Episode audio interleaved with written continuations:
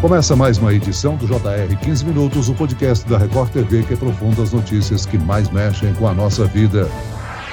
O mundo recorda nesta segunda-feira, 5 de setembro, o ataque terrorista que matou 11 atletas israelenses em 1972, durante os Jogos Olímpicos de Munique, na Alemanha. Além dos atletas, morreram cinco dos terroristas e um policial alemão.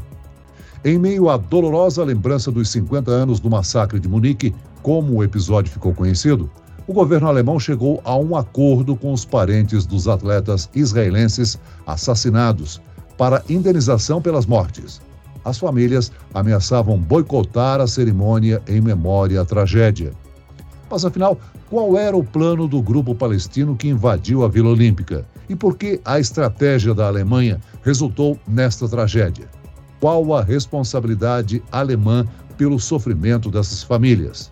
O 15 Minutos de hoje procura entender a dimensão e o impacto desse atentado numa conversa com Karina Calandrin. Ela é doutora em Relações Internacionais e coordenadora do Instituto Brasil-Israel. Olá a todos que estão nos escutando. Quem nos acompanha nessa entrevista é o repórter da Record TV, que por quase duas décadas foi correspondente em Israel, Herbert Moraes. Herbert, as Olimpíadas de Munique entraram para a história em razão da ação terrorista que o grupo palestino promoveu dentro da Vila Olímpica, não é mesmo? Olá, Celso e Karina. Muito obrigado pelo convite. Exatamente, Celso. Não foi a prática esportiva que marcou o evento, mas sim a ação do grupo palestino Setembro Negro.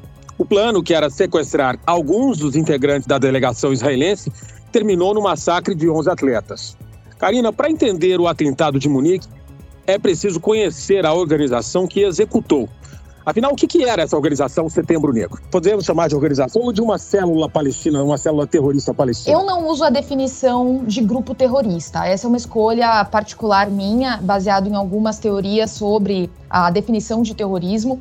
É importante informar que não existe uma definição, um consenso sobre o que seja terrorismo nem em relação a organizações internacionais, nem a governos, cada um adota uma definição específica. Então, para fugir do uso político desse termo, eu uso apenas a, o termo terrorismo para descrição de um ato específico. Então, o ato foi terrorista, mas o grupo é um grupo político com braço paramilitar.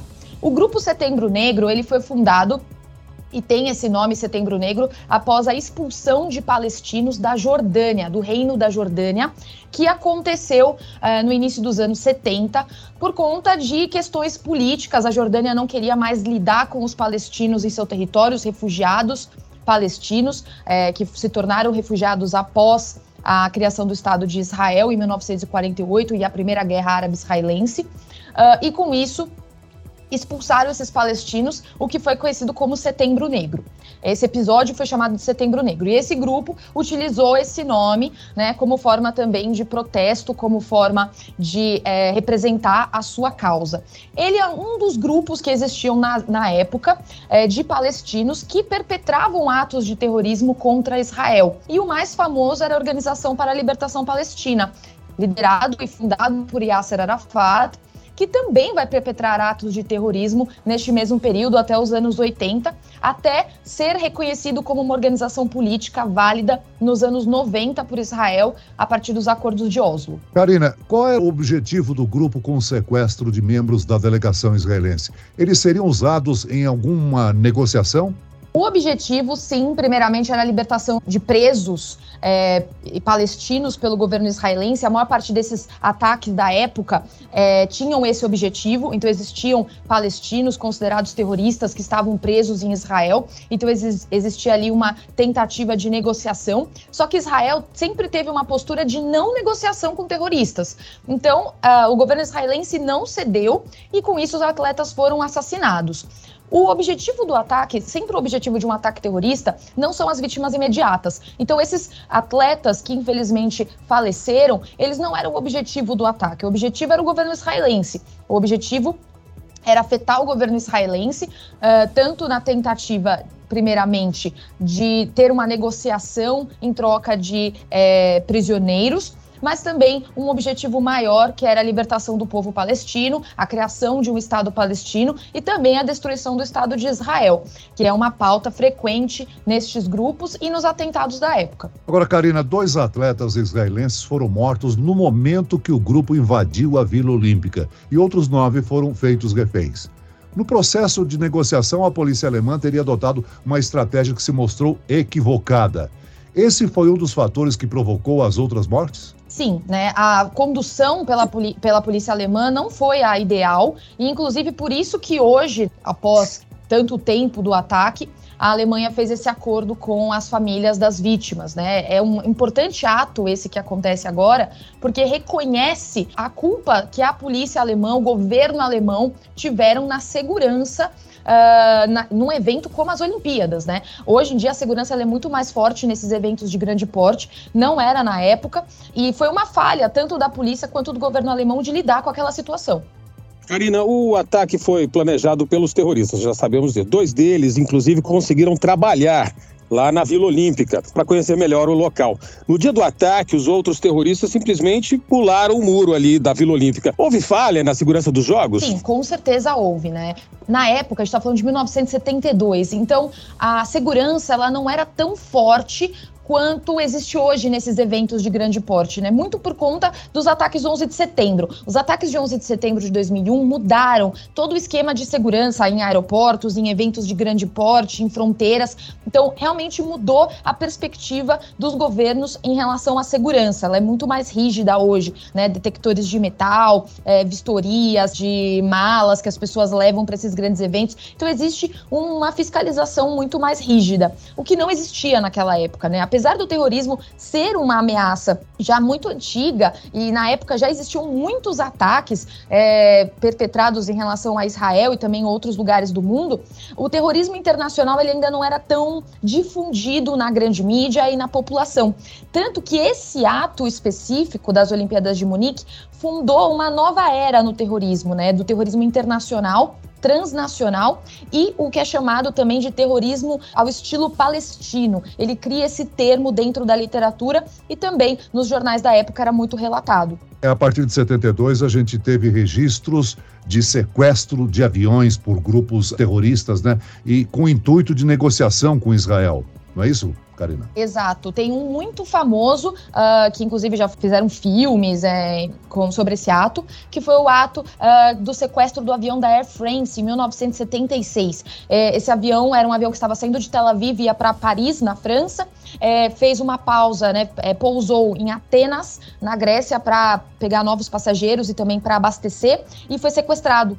Uh, ele foi levado para Uganda é, na cidade de Entebbe. E lá ficaram os reféns sete dias é, presos. Também a tentativa do grupo, era um outro grupo, não era o Setembro Negro, teve uma tentativa de negociação também para libertação de prisioneiros palestinos. Não foi feita a negociação, Israel fez uma operação militar para resgate dos reféns e ficou um caso muito famoso. Então tiveram outros também, mas esse foi o caso mais famoso de sequestro de aviões também nos anos 70. Você já registrou aí que esse evento de Munique mudou o comportamento dos eventos esportivos, né? Agora, a participação de uma delegação israelense também é, resguardada por segurança própria de Israel, né? Sim, exatamente, né? Israel tem um sistema de segurança que é um dos melhores do mundo por conta do terrorismo, por conta das guerras que Israel já passou. Então, eles têm um sistema muito reforçado de segurança isso não só dentro do país, né, mas também quando delegações viajam para eventos como no caso das Olimpíadas e eventos esportivos de grande porte. Na época, a então premier israelense Golda Meir, ela autorizou o serviço de inteligência do país a iniciar a operação Ira de Deus.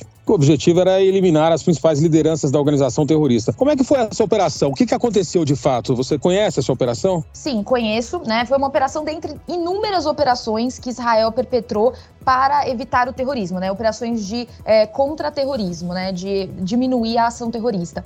É, essa operação ela foi considerada bem sucedida na época pela sua ação. Foi uma operação mais rápida, não levou tanto tempo comparada a outras. Por exemplo, como o caso da de 1982, 10 anos depois, que foi realizada no Líbano para extermínio dos líderes da Organização para a Libertação da Palestina que também faziam atos de terrorismo na fronteira norte de Israel com o Líbano.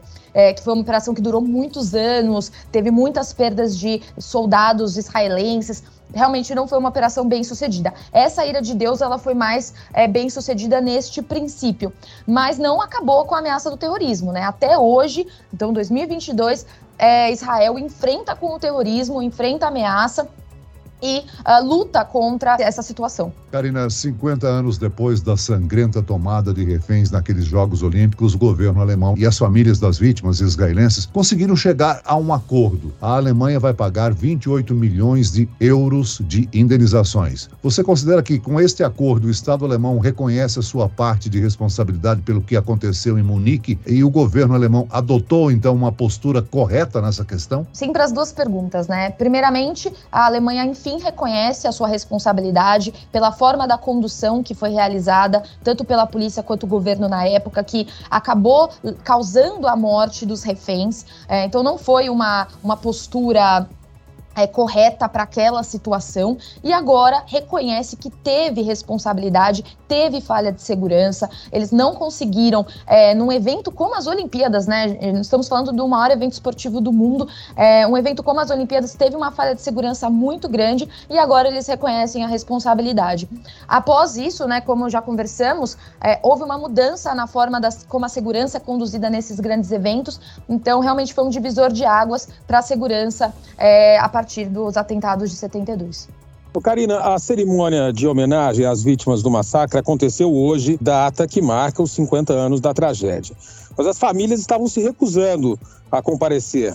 Após o acordo, cerca de 70 famílias então compareceram ao local. Esse trato ele traz alívio a essas famílias e contribui para uma reaproximação, apesar de sabermos que a Alemanha é o maior parceiro de Israel na Europa atualmente, não é isso? Sim, isso mesmo. É, sempre tem que se considerar que a Alemanha é um país, quando se fala de relações exteriores de Israel, é um país que sempre traz um, um certo uma, um sentimento de culpa por conta do Holocausto, né? Então, o Holocausto que foi perpetrado pelo governo alemão da época é, de Adolf Hitler, do Terceiro Reich. Então, sempre tem uma questão de culpa envolvendo a Alemanha. É, quando os ataques acontecem na Alemanha, isso também é simbólico. Né? Então, os ataques de 72 acontecem nas Olimpíadas de Munique, na Alemanha, isso também é simbólico. A dor das famílias nunca vai ser, é, nunca vai ser dirimida, né? Por conta da perda humana, não, não, há, não há um preço para a vida humana.